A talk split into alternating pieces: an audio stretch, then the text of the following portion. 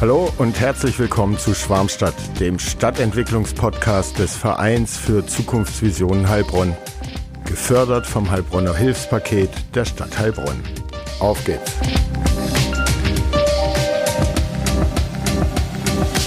Herzlich willkommen zu Schwarmstadt, dem Stadtentwicklungspodcast aus Heilbronn. Heute zu Gast bei mir Roswitha Keicher, auch Gastautorin in dem äh, Sammelband von Frau Zayons und mir. Damals noch in der Funktion als Leiterin der Stabstelle Integration und Partizipation oder umgekehrt. Genau, ähm, hallo. Hallo. Und inzwischen äh, Direktorin der Volkshochschule Unterland. Ähm, und wir sprechen einmal ja, über die Themen Integration, Partizipation in Bezug auf Schwarmstadt-Wertung ähm, was da in der Stadt passiert ist. Äh, Sie haben da 14 Jahre lang die Stabstelle geleitet, aber auch, was die Volkshochschule vielleicht äh, da tun kann und neue Zielgruppen mhm. ansprechen kann, jetzt, mhm. wo Sie da sind, äh, in diesen Themenbereichen. Schön, dass Sie da sind. Hallo. Ich freue mich auch sehr. Hallo. Ähm, ich würde kurz äh, mal so die wichtigsten äh, vielleicht Thesen äh, aus dem Text äh, erzählen und dann können Sie sagen, ja, äh, richtig oder habe ich falsch äh, aufgenommen. Aber am Ende ging es einmal drum, ne, Schwarmstadt bedeutet ja auch Zuzug der jüngeren Generation generieren und Abwanderung äh, vermeiden oder reduzieren. Und äh, Heilbronn gewinnt in diesen Bereichen, aber dafür verantwortlich äh, sind die Menschen mit Migrationshintergrund oder die aus dem Ausland äh, direkt nach Heilbronn kommen. Äh, deshalb wächst Heilbronn. Wenn man sich nur die Deutschen anschaut, ähm, da gab es dann auch irgendwann ab 2016 wieder mehr Zuzug, aber verlassen mehr Deutsche, äh, vor allem auch aus den jüngeren Jahrgängen, die Stadt als äh, zugezogen sind bis 2016. Insofern äh, sind diese Leute, die da neu nach Heilbronn kommen, äh, extrem wichtig für die Schwarmstadtwerdung.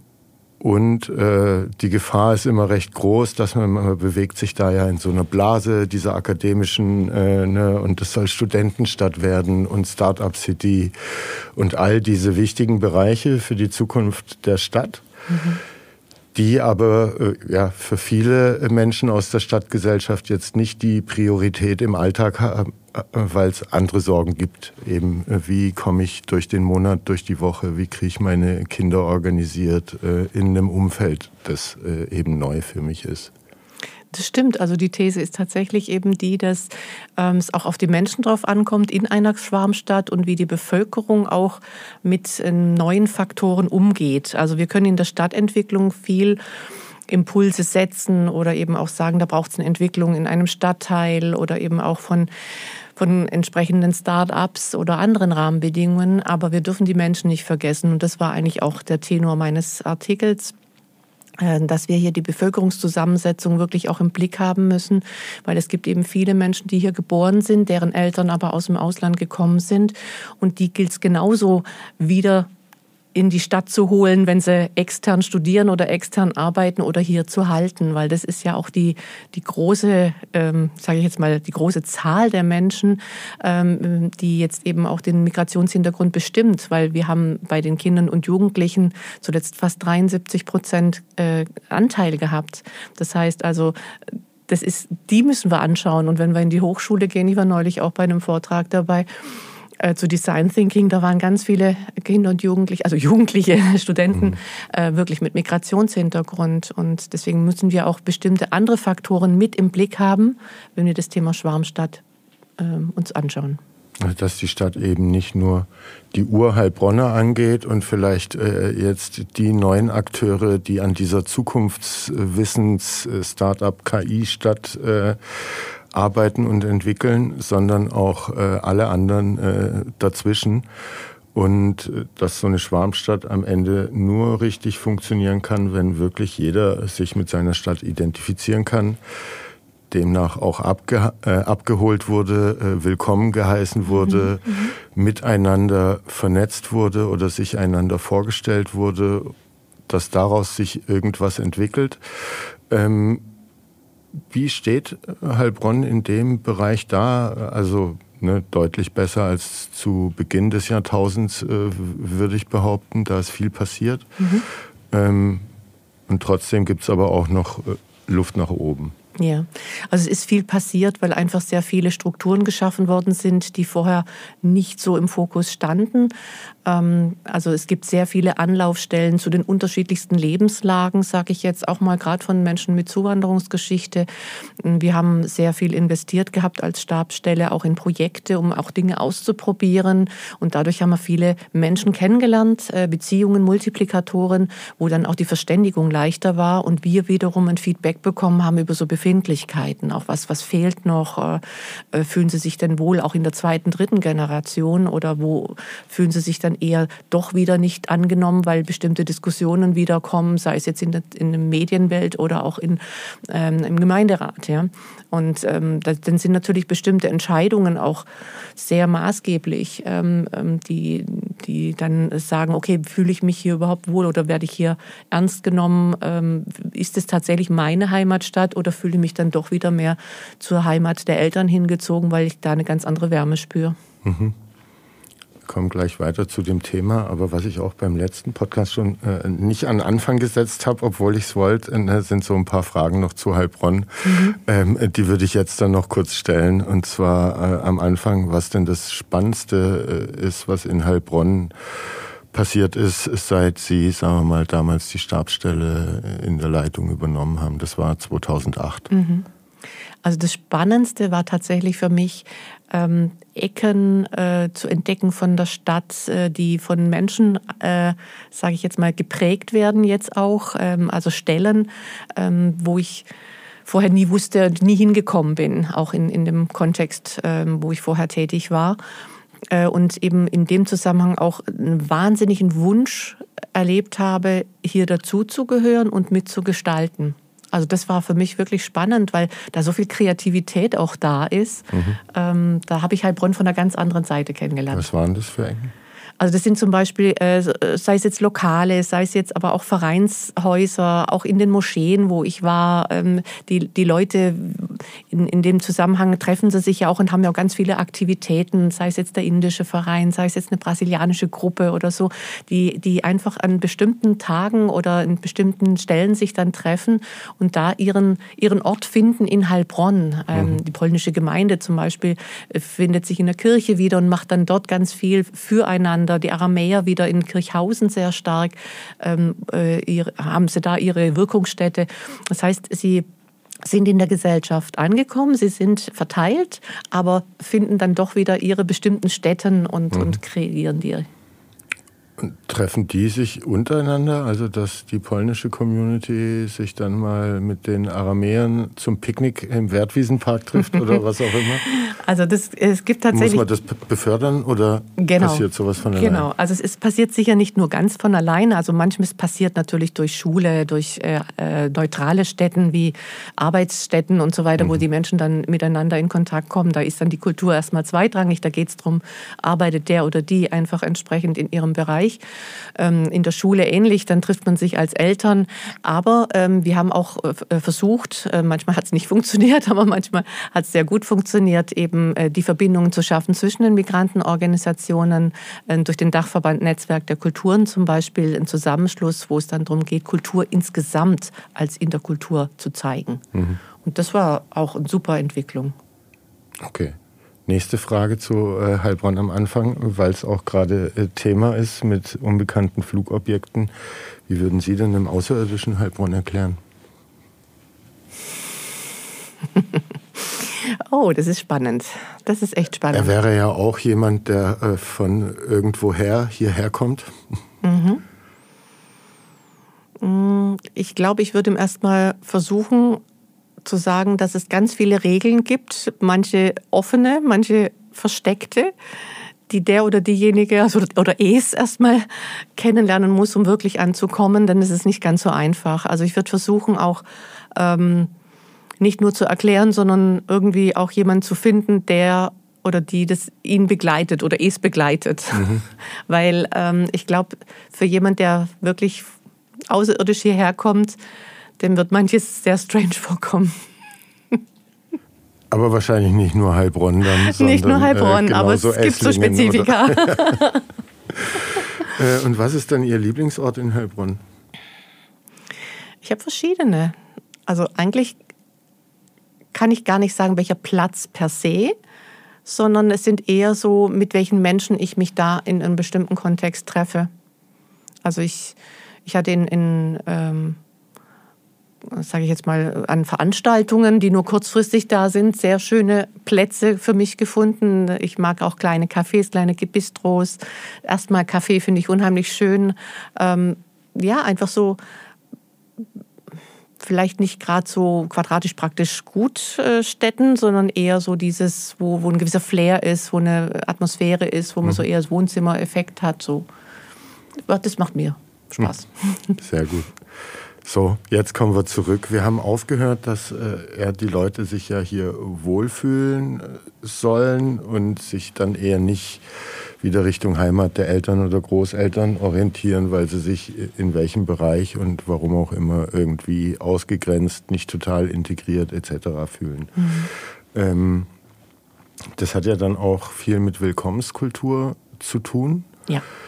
Ähm, wie sind wir da in Deutschland und äh, allgemein und speziell in Heilbronn aufgestellt? Äh, auch da, glaube ich, kann ich mir vorstellen, dass die Buga vielleicht oder jetzt auch die Experimenta, wo ja auch solche Stellen geschaffen wurden, Besucherbetreuer, ähm, die Heilbronner vielleicht da nochmal so äh, ein kleines, äh, so eine kleine Weiterbildung äh, in den letzten Jahren genossen haben und das sich nochmal anders oder neu angelernt haben auch. Aber wie sind wir da so aufgestellt? Wo funktioniert es schon gut und wo müsste man noch viel mehr tun, um die Leute ja, in die Stadt zu integrieren? Ja. Also der Bereich Integration ist sehr, sehr stark geprägt vom politischen Willen ähm, und auch der Diskussion in den überregionalen und nationalen Medien. Ähm, wir haben das gemerkt, dass eben ähm, bestimmte Entwicklungen in Heilbronn wirklich total klasse waren. Es, es war, ähm, ich hatte nicht das Gefühl, dass da das Thema Ausgrenzung dann zum Beispiel eine Zeit lang eine große Rolle gespielt hat oder ähm, dass äh, auch das Thema ähm, Umgang mit den Muslimen in der Stadt fand ich wirklich eine Zeit lang echt gut. Und ähm, man hatte jetzt nicht so befremdet auf den Islam geschaut, sondern es war eine Neugier entstanden. Und dann kam eben äh, die Diskussion, insbesondere nach Silvester in Köln. Und ich habe das Gefühl gehabt, ich fange wieder an mit der Integrationsarbeit, wie ich damals angefangen habe, 2008. Ähm, mhm. Also erstmal wieder das Warum der Migration zu erklären oder auch die Menschen, die, die schon sehr lange hier sind, auch hier geboren sind, dass sie sich wieder erklären müssen, ständig rechtfertigen müssen für etwas. Und äh, das zerstört auch die, die Atmosphäre in einer Stadt. Mhm.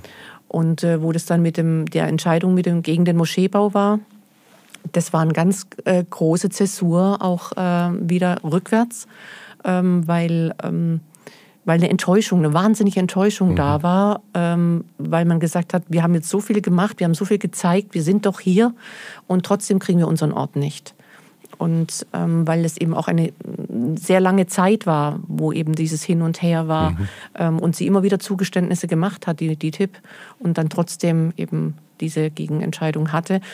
Und äh, da merken wir auch, dass äh, in den politischen Ämtern ähm, und äh, das Thema und auch in der Bevölkerung insgesamt in der Diskussion noch nicht angekommen ist, dass wir einfach eine vielfältige Stadt sind. Mhm. Ja, wir sagen es zwar in Reden, ähm, ähm, wir, wir bringen es auch immer wieder in Veranstaltungen, mittlerweile ist es auch in der Marke drin, ähm, in der Stadtkonzeption, überall haben wir es versucht zu verankern, das Thema.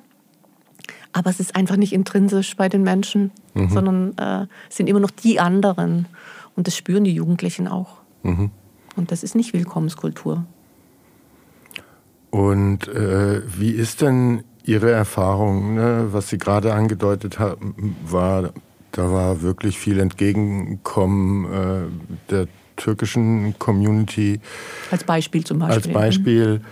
Ähm, dann hört man immer wieder in den Medien, naja, wenn da Leute kommen, die hier das System nur ausnutzen wollen und auf der faulen Haut liegen, äh, dann ist es auch nicht äh, das, äh, was man hier haben will. So, ne? Das ist so eine große äh, Diskrepanz.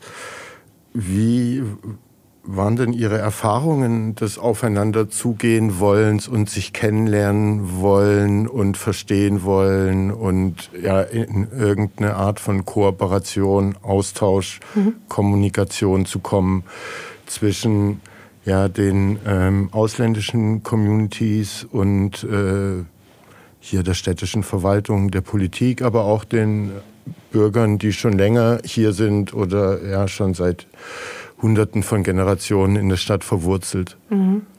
Also ähm, das hing immer davon ab, welche Art von Begegnung wir initiiert hatten oder eben auch entstanden ist. Ähm, ich habe gemerkt, dass bei Projekten zum Beispiel, wo wir auch unterstützt haben, also sage ich jetzt mal die Schulen, die Kindertagesstätten, äh, die sozialen Bereiche, dass sich da was verändert hatte. Also wir hatten zum Beispiel ein System von Mittlerinnen und Mittlern installiert, die ähm, übersetzen bei Gesprächen, wenn Einrichtungen nicht weiterkommen.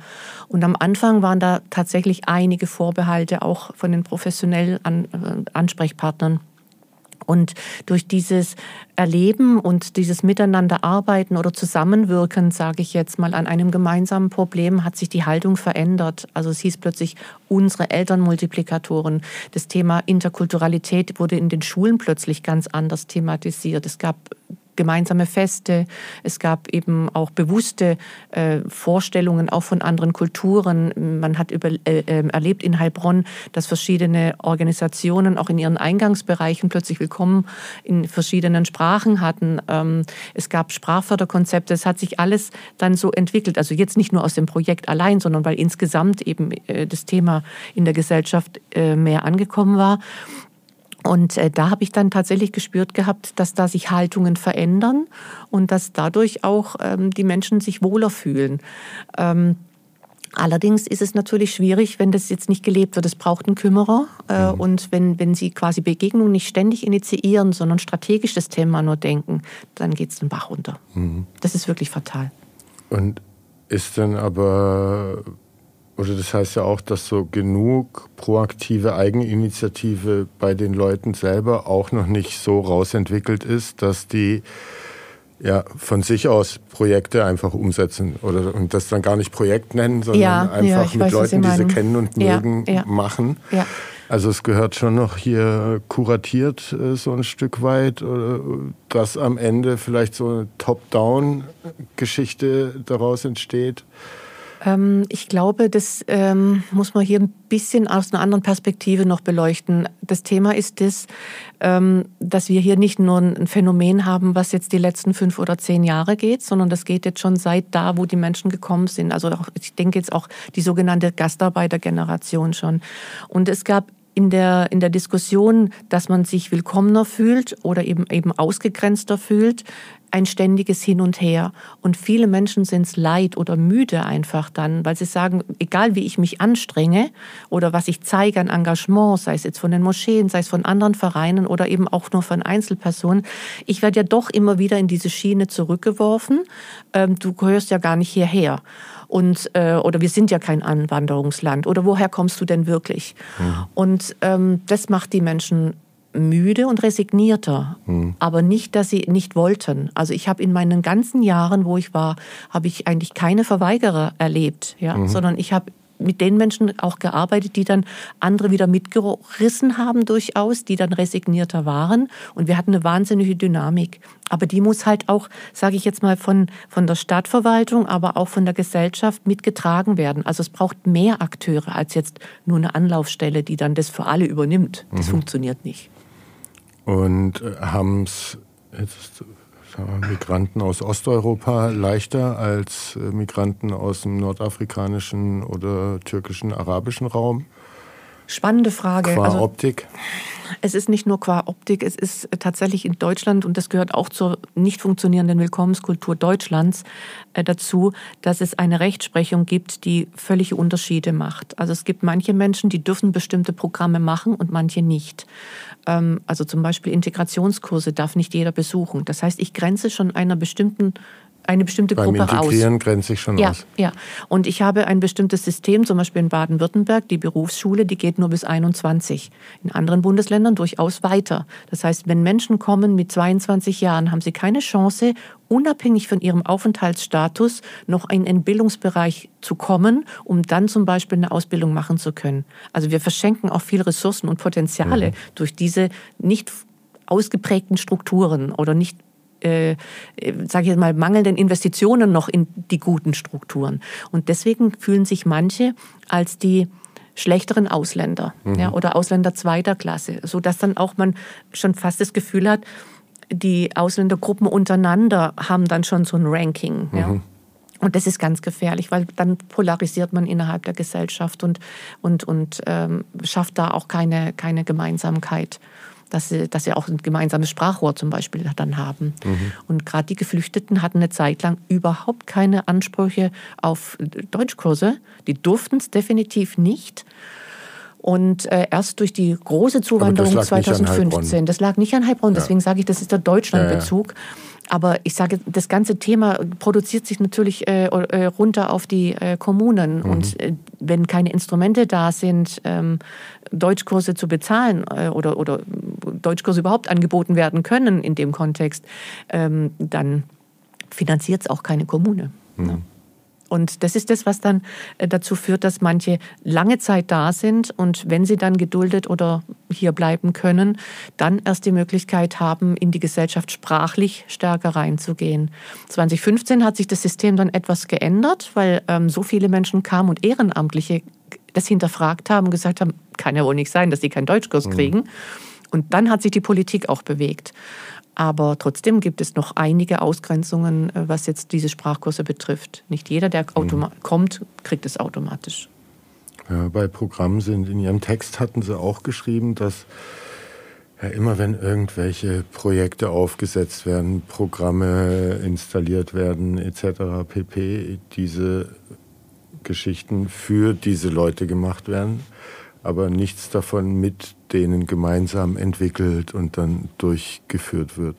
Was kann man denn tun, dass, dass da was auf Augenhöhe äh, gemeinsam erarbeitet wird und nicht, ich, ich habe letztens einen kurzen Clip gesehen, da hat, äh, heißt der Horst äh, Lammert, äh, der äh, Bundestagspräsident, mhm. war es zumindest, ja, ähm, hat mit einem nigerianischen Politiker gesprochen oder Botschafter und ihm erklärt, äh, wie Nigeria mit den Chinesen jetzt umzugehen hat, weil das ja alles auch gefährlich ist etc. pp. und hat zur Antwort bekommen, kein Chinese hat je zu uns gesagt, so nach dem Motto, äh, so haben wir mit den Deutschen umzugehen. Die sagen auch nicht, wie wir uns hier zu verhalten haben. Die geben uns keine Ratschläge und unsere Diplomaten haben es bei euch in Deutschland sogar schwer und erleiden hier und da irgendwie Ausgrenzungserfahrungen. Also dieses von oben herab, ja. wir wissen schon, wie die Welt läuft. Ja. Ähm, und welche Programme für euch am besten sind, oft wahrscheinlich ohne sogar mit der dann Zielgruppe gesprochen zu haben, äh, für die die Programme entwickelt werden. Also ja, was kann man da tun, dass es da äh, ja, Verwaltungen oder den Deutschen, ich, ist vielleicht auch zu allgemein gefasst, aber nicht so schwer fällt, sozusagen sich runter zu bewegen, imaginär, weil die sind ja gar nicht höher, ähm, sie glauben es ja. nur, ja. Ähm, auf Augenhöhe und äh, da dann partnerschaftlich äh, und nicht äh, so frontalunterrichtsmäßig mhm. irgendwas aufzusetzen. Was kann man da tun? Also ich glaube, der erste Step ist natürlich die Grundhaltung. Will ich das überhaupt, dass ich eben quasi auf Augenhöhe mit anderen auch andere Perspektiven einbringen kann, um ein gemeinsames Konzept oder ein Programm zu entwickeln? Und der zweite Step ist, wenn ich nicht selbst eigene Netzwerke aufbauen kann, mangels Zeit oder den Überblick nicht habe, auch wer ist denn Ansprechpartner oder so, dann entsprechende Multiplikatoren zu Rate zu ziehen, weil da gibt es mittlerweile genügend. Wir haben den Beirat für Partizipation und Integration, die Integrationsbeauftragten Stabsstelle war es ja auch, ähm, dann äh, die verschiedenen Migrantenorganisationen, die, die tätig sind und auch immer wieder auftauchen. Also es gibt äh, genügend Leute oder auch man fragt auch, kann auch aus dem Umfeld Leute fragen, die schon in der zweiten Generation, dritte Generation oder erste Generation eben ganz frisch sind.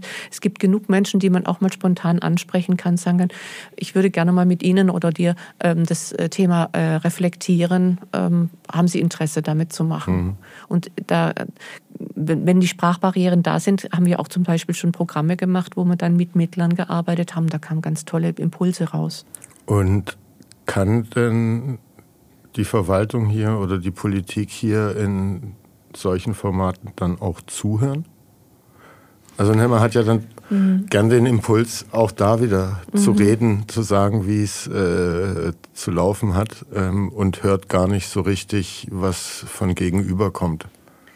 Ich denke, in der Ebene, wo wir gerade gesprochen haben, Konzepte zu entwickeln oder Programme zu entwickeln, das ist eher die Arbeitsebene. Da ist da we weniger mhm. die Politik drin. Da ist dann eher das Spannende, dass man dann, wenn die Konzepte fertig sind, äh, den Prozess beleuchtet und der Politik eben auch rückspiegelt, wie der zustande gekommen ist, wie man an die Menschen rangekommen ist, im Sozialraum oder eben auch ähm, durch eine gezielte Umfrage. Wir haben mal zum Beispiel eine deutsch-russische Umfrage gemacht, in dem wir über Zufalls Briefe Menschen angeschrieben haben und einfach auch wissen wollten, wie deren Meinung ist, ob sie sich gerne auch mal an einem Dialog beteiligen würden und so. Also das heißt, es gibt schon genug Möglichkeiten. Und kam da Rückmeldung? Es kam Rückmeldungen, ja. ja. Wir hatten dann auch danach ähm, sogenannte Spätaussiedler-Dialoge oder Dialoge mit Deutschen aus Russland, weil wir das Gefühl hatten, es gibt zu wenig Gruppierungen, organisierte Gruppierungen, mit denen wir in Kontakt kommen können, um dann äh, quasi auch ein, ein, breiteres Bild von der Bevölkerung und von der Meinungsbildung zu haben. Und mhm. dann haben wir Dialoge geführt mit Menschen, die wir einfach nur kannten, die,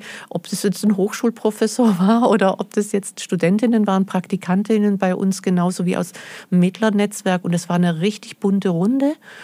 Und wir haben dann einfach auch mal so die Perspektive der Deutschen aus Russland beleuchtet.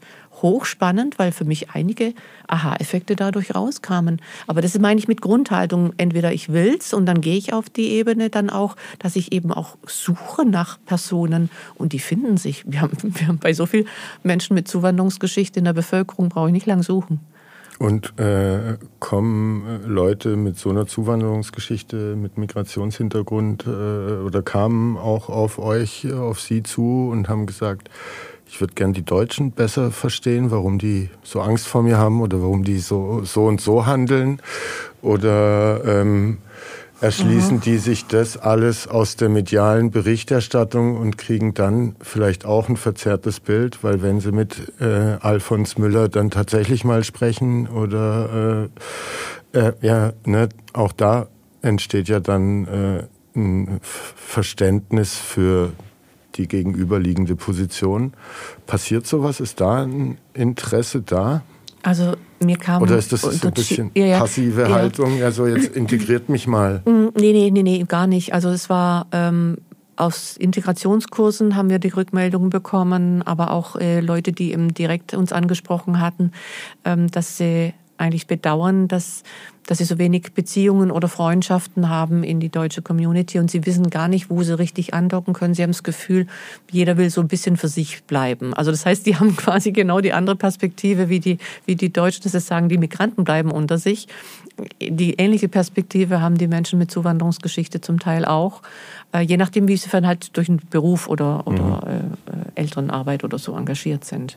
Aber äh, die Erfahrungen machen auch zugezogene Deutsche mit den äh, Heilbronnern. Äh, wir, mhm. Ich habe mit Christopher Bollmann, der hat jetzt eine Gastronomie in der Bahnhofsvorstadt, äh, kommt aus dem Marketing gesprochen und er meinte, so im Vergleich zu anderen deutschen Städten und deren Bewohnern, also es ist nicht so schwer, jetzt so mal Kontakt zu knüpfen in Heilbronn. Mhm. Ähm, aber was hier nicht passiert, man wird nicht zum Kochen eingeladen, man kocht nicht gemeinsam. Mhm. Also der meinte, der hat schon hier ja, gute Freunde, sehr gute Bekannte, jahrelang schon.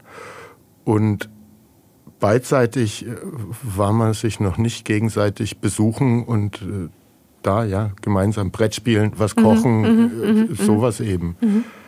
Ja. Ist das dann nochmal eine ausgeprägte Heilbronner Eigenart? Ähm, ne, weil in Köln kommt man wahrscheinlich da schneller irgendwie ins gemeinsame Kochen. Das ist das, was ich am Anfang meinte mit den Aliens. Ähm, ja, das ist ein bisschen strange. Also die, die ähm, Gastfreundschaft im Sinne von äh, einer, einer herzlichen Offenheit die vermisse ich oft. Mhm. Ähm, und äh, die ist, ähm, wenn man die Leute wirklich intensiver kennenlernt, eher gegeben, aber nicht gleich von vornherein, dass, dass es ein, ein Zutrauen den Menschen gibt, die da sind oder die, die kommen. Und es ist eher so, ja, die kenne ich nicht und dann gehe ich auch nicht auf die zu. Also eine ganz große Vorsicht mhm. auf jeden Fall. Und das ist schade, weil eine Zeit lang hatten wir es tatsächlich geschafft, dass da so ein bisschen andere Atmosphäre und Stimmung da war, sondern eher die Neugier aufeinander mhm. ist. Und das ist das, was ich auch in dem, in dem Artikel gemeint habe. Wir, wir lieben es ja eigentlich, also das sage ich jetzt wirklich wir, weil ich viele Rückmeldungen bekommen habe, wenn wir in andere Städte reisen und die Internationalität dort erleben, die Vielfalt erleben. Und äh, aber, nicht hier, daheim. aber bloß nicht daheim. Da, da muss dann die, die Innenstadt alles weiß sein, damit ich mich wohlfühle. Also, ja, sorry, mhm. das ist nicht die Realität. Und ich glaube, dass da ähm, manche schlichtweg total verkannt haben, dass da die Realität eine ganz andere ist als das, was ihnen vorschwebt. Und auch das, was vorher vorgeschwebt hat, war nicht ideal. Mhm. Kommen wir nochmal auf das Konzept Schwarmstadt zurück äh, und dann äh, auch nochmal auf die jüngeren Generationen. Äh, wenn vor drei Jahren der Anteil äh, mit Migrationshintergrund der 0- bis 18-Jährigen bei 73 Prozent liegt und theoretisch alle hier bleiben würden, dann wäre 2040 eine ähm, Dreiviertel der Heilbronner Bevölkerung zwischen 18 und 36 dann ähm, ja eine Bevölkerung mit Migrationshintergrund. Mhm. In Ihrem Artikel gab es eine Zwischenüberschrift äh, Diversity als äh, Ressource. Ist Heilbronn sich seiner Vielfalt bewusst? Und dass man das, wenn man, äh, man muss das mit Sicherheit noch weiterentwickeln und verknüpfen, vernetzen miteinander, aber dass das auch ein Riesenasset im Marketing wäre für die Stadt Heilbronn, ähm, ja, auf diese Vielfalt, auf diese Nationenvielfalt, aber dann eben ja auch, ne, es gibt hier äh, auch eine internationale Kulinarik, ähm, die es nicht in jeder Stadt gibt, jetzt auch nicht High-End, aber es gibt viele Angebote. Ähm, da sind so viele junge Leute, es gibt Fachkräftemangel, man äh, baut sich hier als ja, so Wissensstadt und äh, Standort äh, für Bildung, Forschung in solchen Bereichen aus.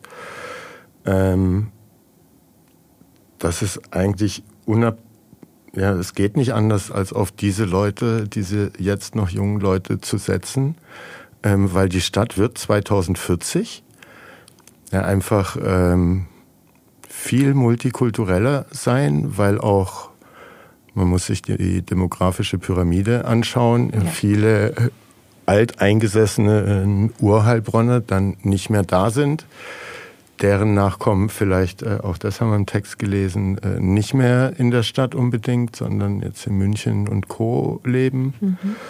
Ähm, und dass man das herausarbeiten muss als ja auch einfach ein Standortvorteil und keinen gefühlten Nachteil. Ja. Und das, das muss auch permanent geschehen, weil das ist natürlich schon auch ein Paradigmenwechsel bei vielen. Ähm, und äh, sie sehen zwar die Zahlen und äh, äh, erleben auch die Innenstadt als vielfältig, wenn es positiv besetzt wird, als fremd, wenn es negativ besetzt wird. Und ähm, die Ressourcen sind oftmals nicht nicht äh, bewusst. Ähm, also wir haben da zum Beispiel Beispiele genannt bekommen, wenn, wenn Mütter mit ihren Kindern in der Muttersprache zum Beispiel an der Kasse sprechen, ja, dann werden sie angepfiffen, sie sollen gefälligst Deutsch sprechen. Ähm, wissenschaftlich ist es aber definitiv belegt, wenn die Kinder mit der Mutter eine richtige muttersprachliche äh, Sprache sprechen, äh, dass sie dann äh, ohne Probleme weitere Sprachen auch sehr gut und schnell lernen können, ja, mhm. wenn da der Grundstock einfach gelegt wird. Das heißt, da maßen sich einzelne Leute aus der Bevölkerung an, die anderen zu belehren, wie Sie vorhin auch schon sagten, von oben herab. Und ähm, und äh, merken eigentlich gar nicht, dass das überhaupt erstens nicht Sinn macht und zweitens ähm, kann jeder wählen hier, wie er redet. Ja, äh, mhm. das Entscheidende ist äh, auch mal zu sehen, dass die mehrere Sprachen sprechen. Also sie können ihre Muttersprache und noch zig andere. Und da müssen wir uns als ähm, Ureinwohner, sage ich jetzt mal, durchaus auch an die eigene Nase fassen. Wer kann dann wirklich mehrere Sprachen sprechen? Mhm.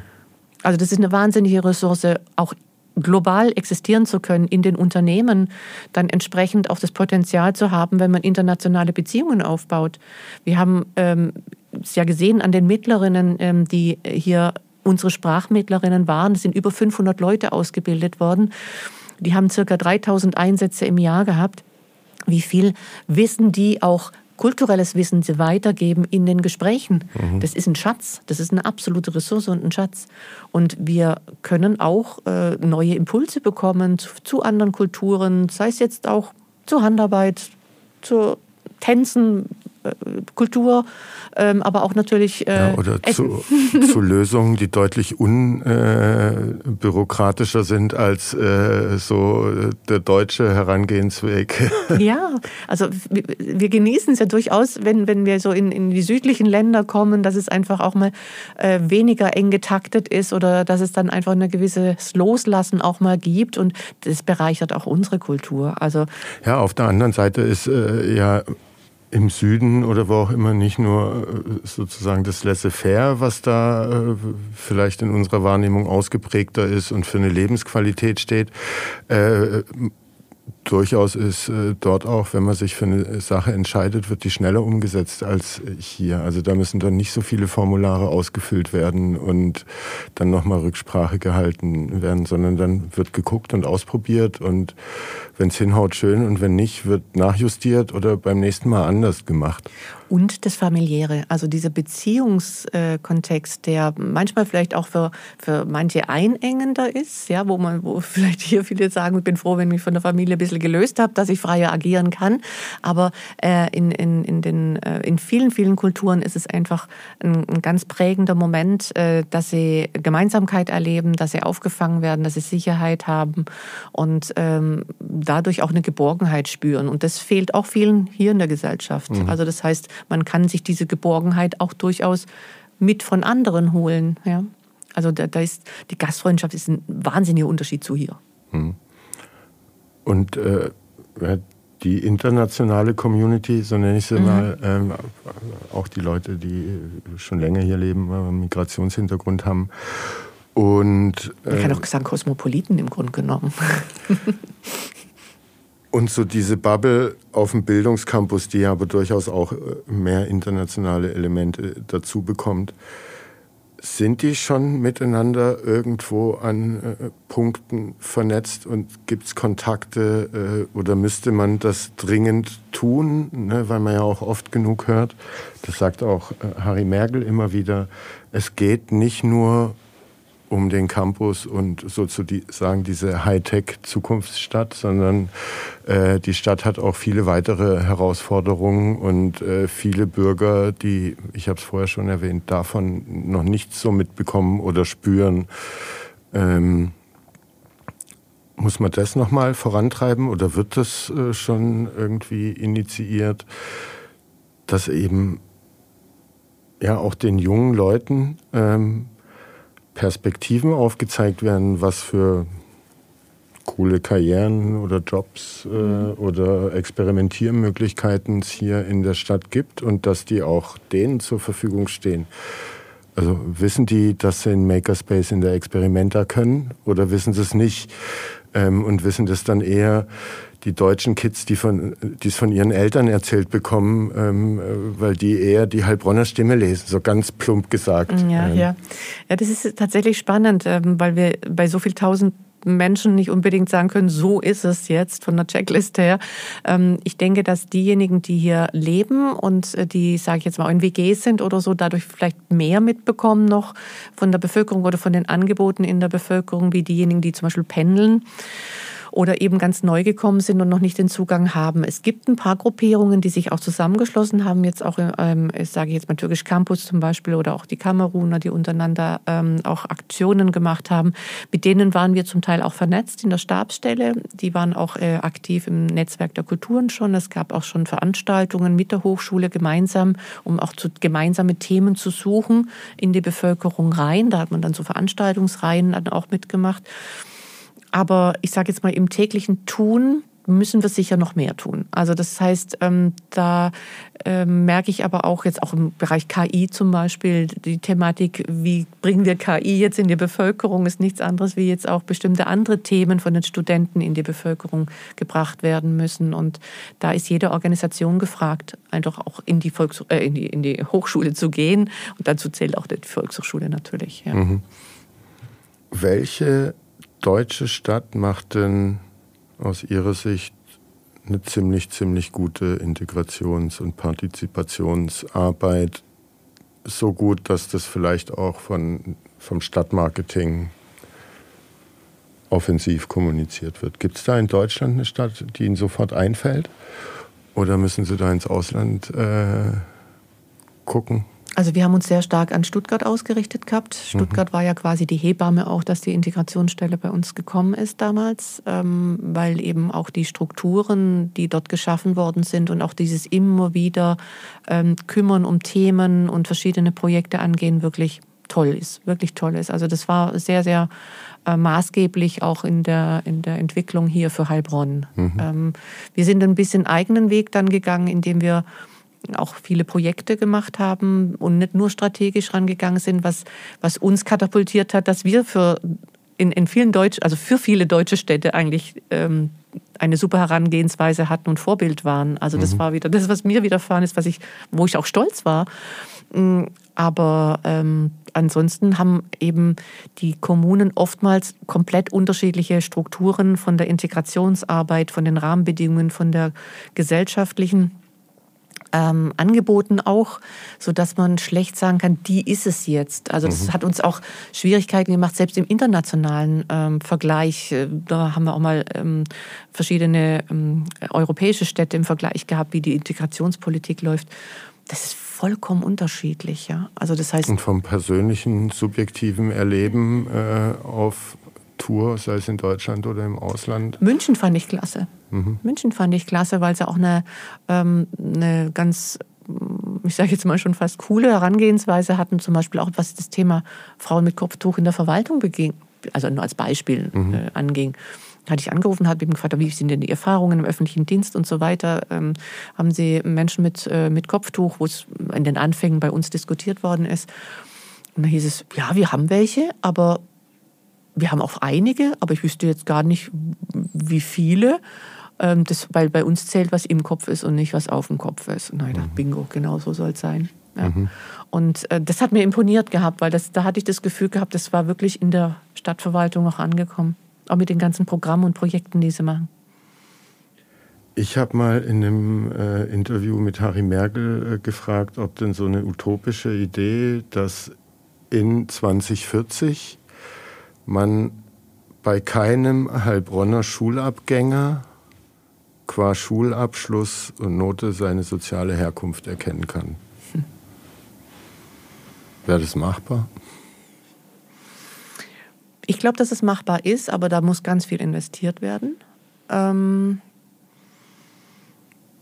weil die Strukturen, die jetzt auch gerade vom Kultusministerium die Rahmenbedingungen bilden, nicht ideal sind, insbesondere wenn immer wieder Neuzuwanderung passiert. Also wir haben ja auch nicht einen Status quo, wo wir sagen, jetzt haben wir die Leute, die haben wir jetzt hier, die entwickeln wir und dann sind wir 2040 mhm. safe. Sondern wir haben es mit einer permanenten Zuwanderung zu tun, die auch immer wieder eine neue Herausforderung an diejenigen stellt, die sich darum kümmern. Mhm. Ja. Und das wirft manchmal auch Entwicklungen zurück. Nicht ganz zurück, aber doch zurück. Und ähm, wenn dann eben zu wenig Lehrpersonal da ist, zu große Klassen sind, äh, keine Vorbereitungsklassen sind, die dann eben die Kinder, die jetzt neu gekommen sind, ähm, entsprechend in die Sprachförderung befördern können, dann haben wir immer ein, ein Manko quasi bei den Kindern, weil ähm, wir können zwar durch Elternbildungsveranstaltungen viel ähm, Impulse geben und auch das Hintergrundwissen erklären, aber es braucht einfach auch die Zeit, dass die Kinder sich entwickeln können und die Zeit, dass die und die Angebote auch. Ja. Mhm. Die werden immer besser, also die sind weitaus besser schon äh, wie jetzt 2000. Aber ähm, es braucht noch einiges an Investitionen, weil, wie ich vorhin schon sagte, auch die Strukturen nicht ideal sind. Ja, was machen wir mit den 21 bis 27-Jährigen? Mhm die gründen in Zukunft hier dann Startups ab 2040? Die bilden, die, die ja. gründen durchaus Startups schon, die machen viel Nischenökonomie, mhm. was gar nicht bewusst ist. die bestimmte Läden, bestimmte Läden werden, genau. Döner, ja. Handy-Reparatur. Ja. ja. Wie ist denn Ihre Vision äh, einer äh, vorbildlichen Heilbronner Integrationsstadt in 2040? Mm. Also meine Vision wäre, ähm, dass die Konzepte, die jetzt auch wirklich angedacht waren, nämlich in Heilbronn in kleinere Bereiche ähm, nicht einzuteilen, aber ähm, von dort aus zu agieren, äh, nämlich in diese sogenannten Quartiere, dass das ausgebaut wird und wirklich auch gut gelebt wird. Weil das sehe ich als tragbares Konzept, aber auch als ähm, durchaus machbare Vision mhm. an, äh, dass, weil von dort aus können ganz viele Impulse in den direkten Wohnraum kommen. Und dann können auch Leute, die neu hinzugezogen sind, eher mitgenommen werden, wenn man die sonst nicht erreichen würde. Und ähm, auch dieses Prinzip des sowohl als auch wäre für mich auch ein ganz wichtiges Prinzip. Also nicht ähm, nur auf einzelne Maßnahmen zu setzen, sondern zu sagen, okay, manchmal braucht es eben ähm, Akteure, die, die in ihre Communities reinwirken und die dann auch bestehen bleiben, weil sie eine gewisse Geborgenheit geben. Und auf der anderen Seite braucht es aber Strukturen von der Stadt. Und ich glaube, 2040 könnte das gut. Also wenn man nicht wieder finanzielle äh, Restriktionen aufbindet, kann man das gut machen. Mhm. Also man muss das Geld setzen. Sorry, man muss in die Leute investieren und nicht nur in Strukturen. Äh, Sie haben erzählt, dass Sie äh, ziemlich viele Projekte und Formate ausprobiert äh, mhm. haben. Kann man da sagen, von zehn Projekten im Schnitt, wie viel funktionieren und wie viel nicht? Und war das schwer, den Rest der Verwaltung oder äh, dann die in der Verwaltungsstruktur, die dann hierarchisch über einem saßen, von diesen Experimenten und dass davon auch welche scheitern und manche wahrscheinlich auch kläglich scheitern werden, zu überzeugen, dass man sich darauf einlässt? Mhm. Also das größte Projekt, von dem wir aus immer weiter agiert haben, war tatsächlich die äh, Struktur der Mittler äh, aufzubauen. Ähm, also das heißt nicht nur auf schon vorhandene Strukturen zuzugehen, sondern eigene Netzwerke auszubauen. Und das hat sich extrem bewährt. Also die mhm. Projekte, die wir so aufgebaut haben, dass wir Menschen aus unterschiedlichen Kulturen gesucht haben, die dann an einem bestimmten Thema oder zu einem bestimmten Thema qualifiziert worden sind. Also wir haben investiert dann, wir haben dann ähm, Lernen, Lernen auch mitvermittelt, was, was ähm, auch eine, eine, einen ganz starken Impuls ausgelöst hat, dass wir auch nach den Projekten die Menschen sich auch weitergebildet haben, weiter studiert haben, in den Job gegangen sind etc. Das hat extrem gut funktioniert. Mhm. Und wir hatten da ja Projekte gemacht, eben gerade im Bildungsbereich. Ähm, das läuft immer noch. Das haben wir zigmal über andere Förderungen immer wieder finanziert. Jetzt äh, finanziert es die Stadt selbst. Ähm, das sind eben die Sprachmittler, die sogenannten Elternmultiplikatoren im Kindergarten- und Schulbereich. Da sind wir einzigartig in ganz Deutschland. So ein System gibt es nirgendwo. Mhm. Ähm, äh, dann äh, haben wir diese weitergebildet, äh, um im Sozialbereich Beratungen zu unterstützen. Auch das gibt es in der Dimension nicht. Ähm, wir haben im Umweltbereich Leute ausgebildet, die dann wiederum mit Fragebögen in die Familien reingegangen sind. Wie kann man Strom sparen? Wie kann man ähm, wasserressourcenschonend arbeiten und gestalten? Ähm, also das heißt, alles, alle Projekte, die sich auf Mittler bezogen haben, die haben super funktioniert. Mhm. Und wir haben die ausgebaut in ganz breitem Bereich. Wir haben auch ähm, im Kulturbereich, wir haben einen Referentenpool ausgebildet, einen internationalen, um eben auch über die eigene Kultur berichten zu können, bis hin eben zu auch Guides im Arbeitsmarkt. Was nicht so funktioniert hat, war, wenn eben Bundesprojekte ausgeschrieben worden sind, wo eine ziemlich starre Vorgabe war, wo wir nicht so viel ähm, handeln konnten, weil dann die Rahmenbedingungen der Förderung nicht mehr gepasst haben. Äh, die waren dann oftmals eben auch kurzfristig oder eben auch nur auf ein Jahr bedingt. Das war mal ein Impuls, um wieder neue Leute dann auch in ein Projekt zu bringen oder auch ähm, mit denen dann später weiterarbeiten zu können. Aber das Projekt an sich ist da nicht äh, wieder weitergegangen.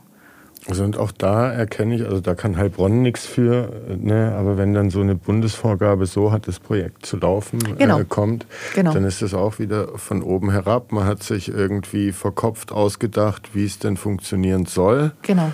Ähm, wahrscheinlich auch da wieder, ohne äh, zu sehr mit der Zielgruppe zu sprechen und äh, dann auch nur für einen sehr kurzen Zeitraum und dann funktioniert es nicht. Und äh, ne, was ich jetzt gerade gelernt habe, ist dann auch eher selber aktiv werden, selber machen, ja.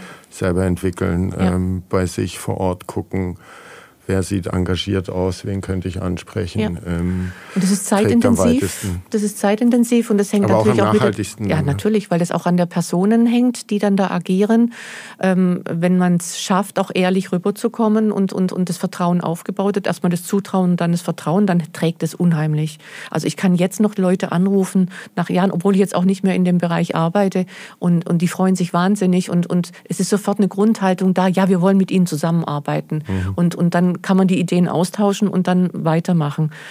Und äh, ich glaube, das ist das Wichtige. Und ähm, es braucht natürlich auch eine gewisse, ich sage jetzt mal, ähm, salopp gesagt, eine Trüffelschwein-Mentalität, was Fundraising betrifft. Also mhm. Also ich, was ich alles an Mitteln akquiriert habe äh, in den unterschiedlichsten Ebenen, um unabhängiger zu sein, auch von den städtischen Mitteln ähm, und hier viel anschubsen zu können, das, das ist schon auch enorm. Und, und haben Sie da auch die Erfahrung gemacht? Man spricht ja immer von dem überdurchschnittlichen bürgerlichen Engagement der Heilbronner für ihre Stadt, wenn es irgendwelche Spendenaufrufe gibt, Stiftungen, mhm. die es hier gibt, etc. pp.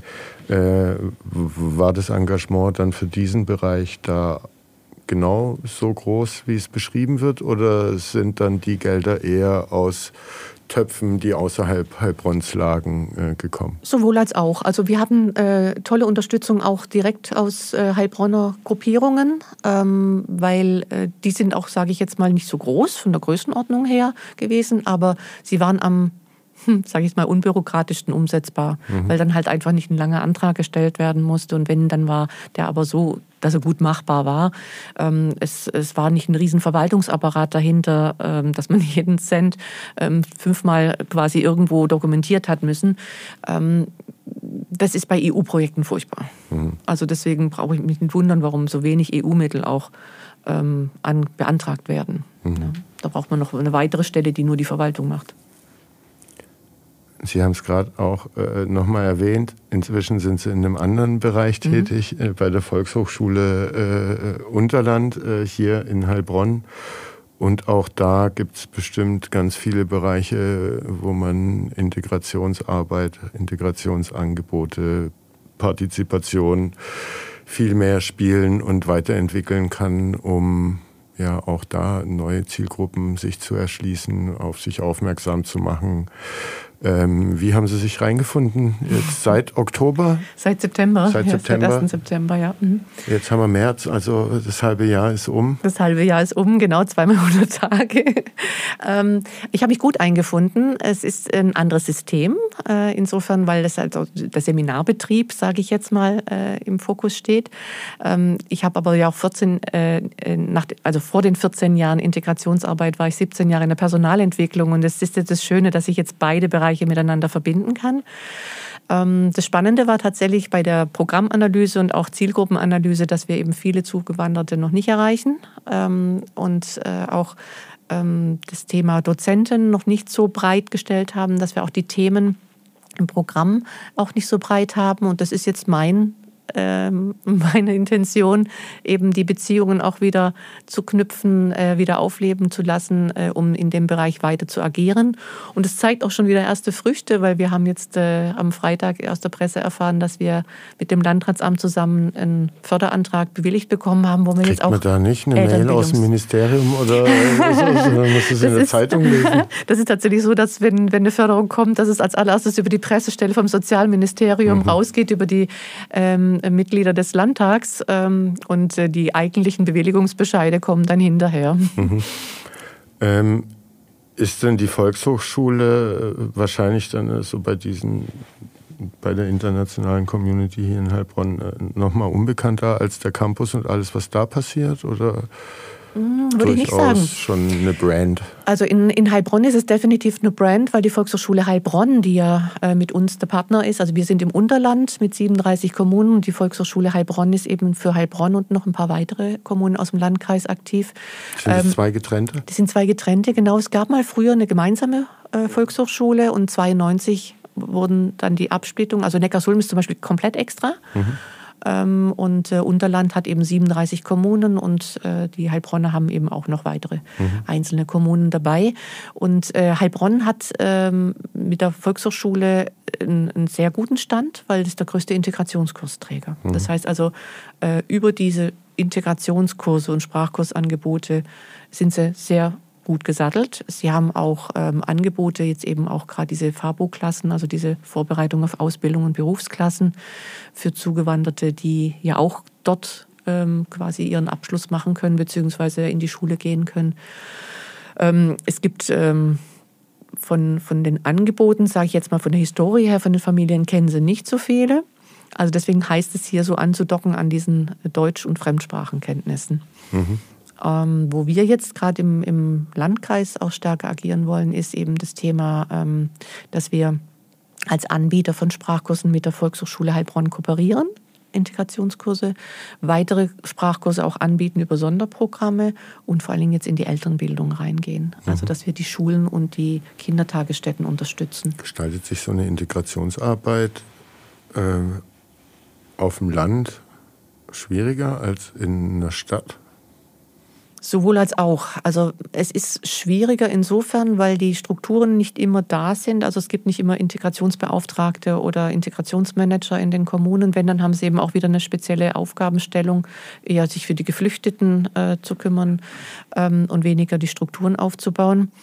Mm, aber ähm, der, ich sage jetzt mal, dieses einander kennen oder eben auch unterstützende Element ähm, über Vereine und so weiter, das ist intensiver als in der Stadt, wo es etwas anonymer einfach ist, mhm. von der Wohnsituation her. Und äh, wissen Sie, ob im Landkreis Heilbronn sozusagen die Zuabwanderungsdaten äh, sich im ähnlichen Zahlenbereich bewegen wie Heilbronn? Also dass ein ähnlich hoher Anteil der 0- bis 18-jährigen äh, Migrationshintergrund hat, dass Zuzug von internationalen Leuten und Wegzug von Deutschen sich in einem ähnlichen Bereich bewegt oder ist das völlig ganz anders? Das äh, hat mich interessiert, wo ich angefangen habe. Wie sind denn die Zahlen? Aber der Landkreis hat die zentral nicht und das ist, läuft über die Einwohnermeldedaten der einzelnen Kommunen mhm. und die haben nicht immer dieses Auswertungstool, was jetzt die Stadt Heilbronn hatte, dass man auch wirklich komplett ähm, ähm, das nochmal eruieren kann von den Zuwanderergruppen her. Klar gibt es über das Statistische Landesamt die größten mhm. Gruppen, die kann man eruieren und dann nachvollziehen. Ähm, die Zuwanderung äh, ist ähnlich, insbesondere im Umkreis, weil wir haben sehr viel produzierendes Gewerbe, wo mhm. meistens auch zugewandert oder auch landwirtschaftliche Betriebe sind. Ähm, ich habe jetzt ja gerade die Tour durch den Landkreis, äh, dass ich eben auch mit den Bürgermeistern der Mitgliedskommunen äh, in Kontakt trete und eben auch frage, wo sind jetzt äh, aus deren Sicht Bedarfe, die die Volkshochschule auch durch Qualifizierung abdecken kann. Und da ist eben Integration immer ein Thema. Und äh, weil es ja auch um Anschlussunterbringung geht und wie können wir die Menschen dann vor Ort ähm, äh, quasi im Alltag auch unterstützen. Und äh, da gibt's äh, Daten, jetzt nicht verlässliche, dass man genau Zahlen mhm. hat, aber ja, Richtungen, dass man eben sagt, okay, man hat, wir haben mehr aus der Community da. Ähm, wir haben jetzt viele Zugewanderte aufgenommen, weil wir zum Beispiel eine Erstunterbringung hatten und so weiter. Ähm, also das heißt, da sieht man dann wirklich im einzelnen Ort, eine gewisse Prägung durch mhm. bestimmte Communities und die Historie in dem Kontext. Mhm. Das wäre auch spannend gewesen, ob der Landkreis ne, in 2040 dann eben ja, eine selbe Demografie in dem Altersbereich hat. Und ich kann mir vorstellen, ich weiß nicht, ob es so ist, äh, Spekulation, dass die Volkshochschulen durchaus auch um jüngere äh, Kursteilnehmer kämpfen und ja eher ältere Semester die Kurse wahrnehmen, weil es auch ja, gelernt ist. Heute gibt es dann noch auf YouTube zu jedem Thema irgendwelche Tutorials etc. pp. Ähm, dass man sich eben auch ja auf äh, diese äh, junge Gruppe mit ausländischen Wurzeln ja, fokussieren muss, um mhm. selber eine Zukunft äh, mhm. als Volkshochschule dann auch zu haben. Absolut, also es geht auch um neue Themen. Also zum Beispiel ähm, hatte ich ein, ein, ganz spannendes Gespräch mit einer türkischen Zeitung, mit Akteuren der türkischen Zeitung und habe eben auch gefragt, welche Bedarfe haben sie denn? Und äh, wir werden jetzt auch einen Artikel ähm, gemeinsam gestalten. Was ist überhaupt Volkshochschule? Weil mhm. viele kennen das nicht. Also von Konstrukt her, seit wann gibt es die denn überhaupt? Was ist denn das Ziel eigentlich von der Volkshochschule? Um dann eben in einer weiteren Serie dann zum Beispiel zeigen zu können, so arbeiten Dozenten bei der Volkshochschule, wenn sie Interesse haben, mitzumachen und, und, und ein Hobby oder eine mhm. Fähigkeit sehr gut haben. Wir können ihnen auch die didaktischen Hintergründe beibringen. Ähm, dann ja können sie auch Kurse machen. Ein kleines Honorar. Genau, es gibt ein Honorar dafür und äh, also da, da kamen schon Impulse, zum Beispiel, dass ähm, doch ähm, insbesondere die Menschen, die eben jetzt auch ähm, in kleineren Läden arbeiten, gerne Arabisch lernen würden nochmal, ähm, mhm. weil sie eben auch Personal beschäftigen, was aus dem syrischen Raum kommt und eben nicht so gut Türkisch kann. Ähm, dann haben wir eine Inspiration gekriegt, einen Hochzeitstanz zum Beispiel mal stärker äh, nochmal in den Fokus zu nehmen, diesen türkischen Hochzeitstanz, weil mhm. viele den nicht mehr können. Also das heißt, das durchaus auch nicht nur der türkischen Community, sondern anderen, die auf Hochzeiten eingeladen sind, äh, zum Beispiel auch mal zu zeigen. Da sind wir jetzt gerade dran. Also das heißt, auch die Bedarfe er zu erkennen. Aber ist es dann auch, habe ich das richtig verstanden, dass das dann teilweise jetzt bei der dritten Generation von Einwanderern äh, mhm. so ist, mhm. dass mhm. die ihre alten äh, Heimattraditionen eben auch nicht mehr auf dem Kasten haben? Ja, ja. Und dann aber die Hochzeit ansteht zum Beispiel genau, ähm, genau. und man sich dann erinnert, das wäre gar nicht verkehrt. Äh, ja. wenn ich denen tanzen könnte oder das Gericht kochen oder was ja, auch gewisse immer. Rituale oder mhm. dann eben äh, ist es auch so, dass sie auch, äh, wenn sie gut kochen können, ist es ja, ja auch fein, wenn man dann zum Beispiel Formate hat, ähm, wo dann ähm, diskutiert wird und gleichzeitig gekocht wird zum Beispiel, ja, um dann auch wieder Menschen zu ähm, erreichen und auch den Bedarf wieder zu hören. Und hat denn die äh, internationale Heilbronner äh, Community ja, weil das kam in unserer Umfrage ja eigentlich bei allen drei raus. Äh, das Schönste an der Stadt Heilbronn ist das Umland. Ähm, kennen die das im Gro? Nutzen die das? Ähm, oder ist da das Leben irgendwie sehr auf die Kernstadt oder den Stadtteil äh, beschränkt und mhm. man nutzt gar nicht sozusagen die weiteren Vorteile dieser Region für seine Freizeitgestaltung. Also und dann geht man halt mal irgendwo draußen in Besen Ne, vielleicht in Besen jetzt vielleicht nicht. Ja, das kommt ganz drauf an, auf die Angebote ähm, und wie die Angebote auch platziert werden. Also zum Beispiel über Veranstaltungskalender in der Heilbronner Stimme, das lesen viele nicht. Hm. Ähm, also es ist wieder wichtig äh, zu transportieren, eben auf den Kanälen, wo eben die anderen auch lesen und hören. Hm. Ähm, das kann auch mal mit Partnern zum Beispiel gerade türkische Medien sein. Das kann aber auch eben ähm, über Posts sein, die man in Instagram dann an bestimmte Multiplikatoren weitergibt. Mhm. Ähm, ich glaube, dass das ähm, dass man das nicht direkt auch sagen kann, so ist es. Äh, auch hier hängt es ganz davon ab, äh, wie in einem sozialen Milieu sich mhm. die Menschen bewegen. Wenn sie nicht viel Geld haben, ähm, dann ist schon die Fahrkarte ein Handicap, ja, nach das, außen das, zu gehen. Das meine ich zum Beispiel. Ja. Also dann kommst du schwer äh, hoch auf den Gaffenberg, ähm, wenn du noch zwei, drei kleine Kinder hast oder sowas.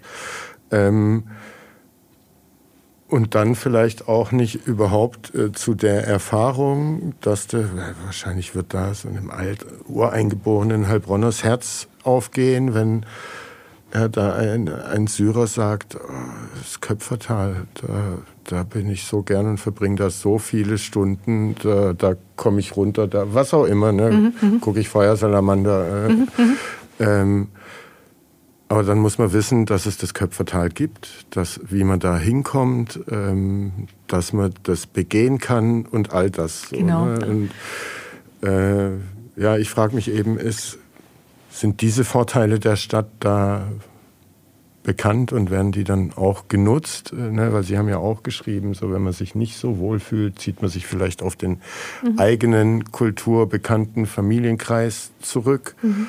Und dann findet ja oft auch viel entweder in der eigenen Wohnung oder im Stadtpark statt.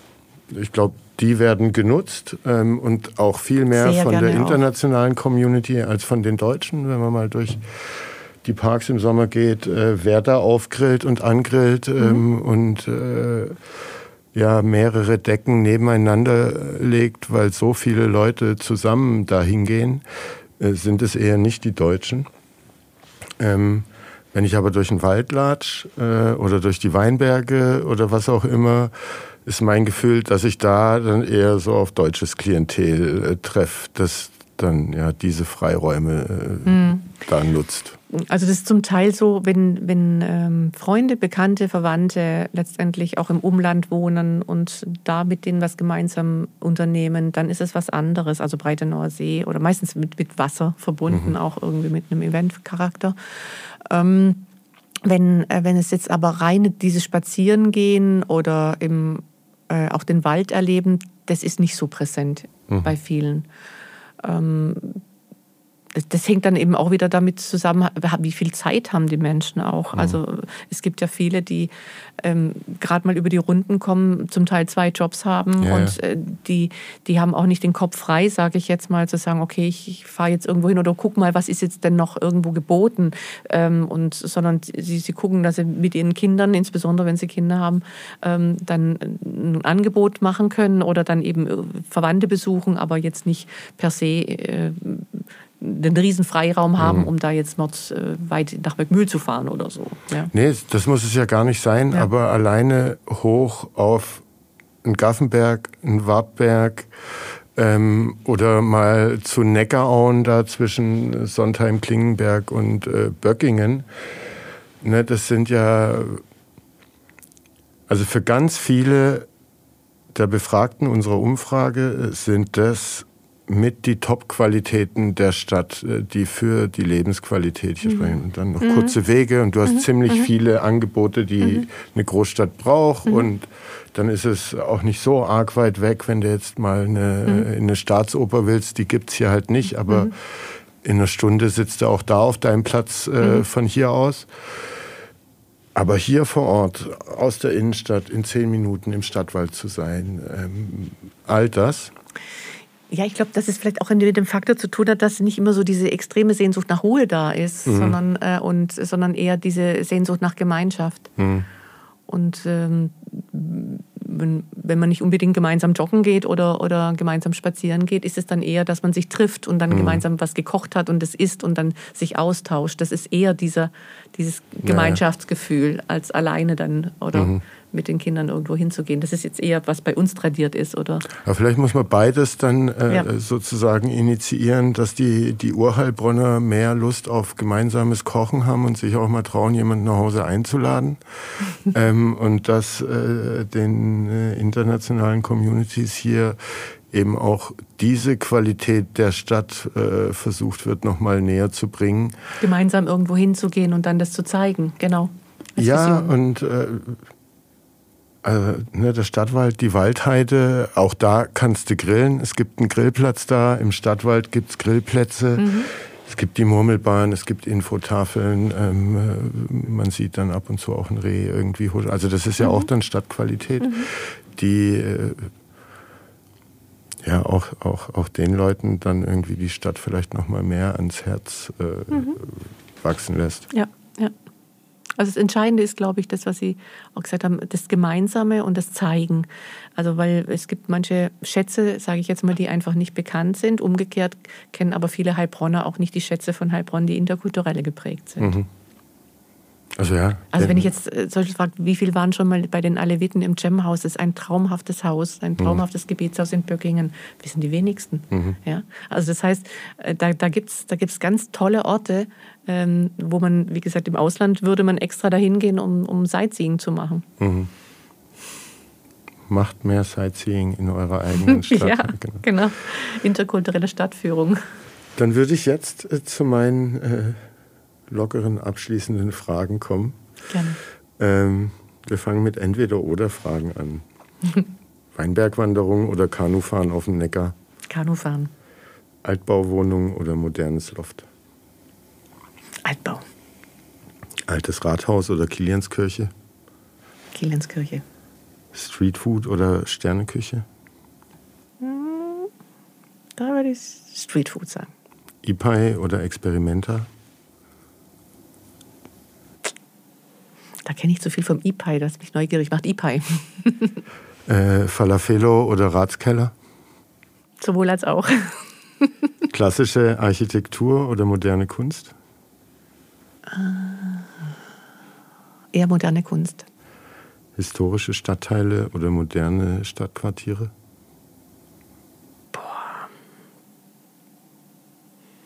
Da würde ich eher auch die, die ähm, also nicht die modernen Stadtquartiere nehmen.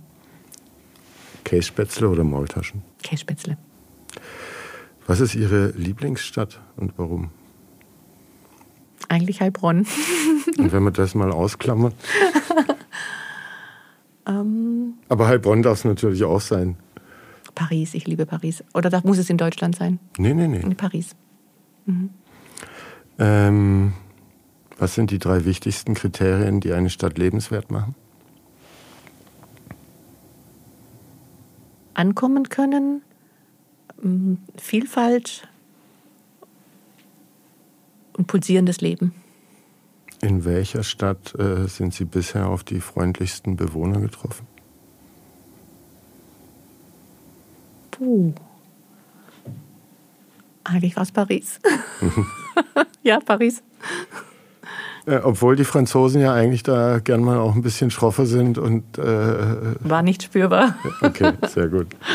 Was sind Ihre Lieblingsorte in einer Stadt? Grüne Inseln und äh, kleine ähm, kreative Cafés. Mhm. Und was war Ihre beste Städtereise bisher? Die beste Städterei, Paris. Auch Paris. Wo ich alleine unterwegs war, mehrere Wochen. Alleine ist manchmal auch nicht verkehrt, ne? Ja. da kann man Ja. immer nur der Nase nach. Und dann haben wir noch ein paar Fragen zu, mit Bezug zu Heilbronn. Was sind denn die größten Stärken Heilbronns? Mm, Einmal, dass ähm, sie nicht so groß ist, Heilbronn, sodass man eine gute Beziehung aufbauen kann zwischen Organisationen und Akteuren von Organisationen. Ähm, bei einer zu großen Stadt wird es zu schnell anonym und dann ist so ein Beziehungsgeflecht nicht tragend. Ja. Welche Veränderungen würden Sie gerne in Heilbronn sehen? Mehr Offenheit. Was sollte Heilbronn tun, um attraktiver für junge Menschen zu werden? Ich glaube nicht nur Angebote, sondern eben auch ähm, dieses auf, auf die Jugendlichen zugehen. Also dieses zugehende Element, glaube ich, Mhm. braucht es noch.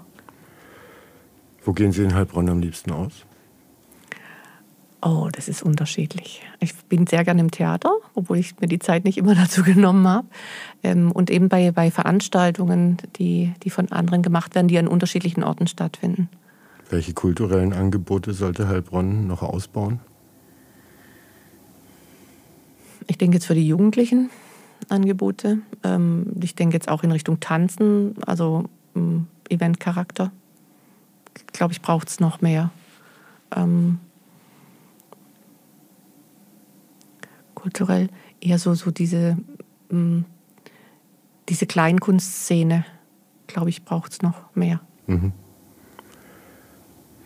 Ähm, was sind die größten Herausforderungen, mit denen sich Heilbronn als Stadt auseinandersetzen muss? dass das, was bisher immer gezählt hat, nicht immer noch in Zukunft zählen muss, sondern dass man eben tatsächlich auch neue Wege gehen muss, ähm, neue Art der Vernetzung ähm, und, äh, und auch eine, eine andere Art von Beteiligung wichtig ist. Also das heißt, eine, eine ständige Information wäre wichtig und nicht erst zu informieren, wenn was fertig ist. Und abschließend, was macht Heilbronn Ihrer Meinung nach zu einem besonderen Ort? Die Menschen. Herzlichen Dank für Ihre Zeit, Ich danke für das Ihnen Gespräch, sehr. hat Spaß gemacht. Umgekehrt auch, Dankeschön. Danke. Tschüss. Tschüss.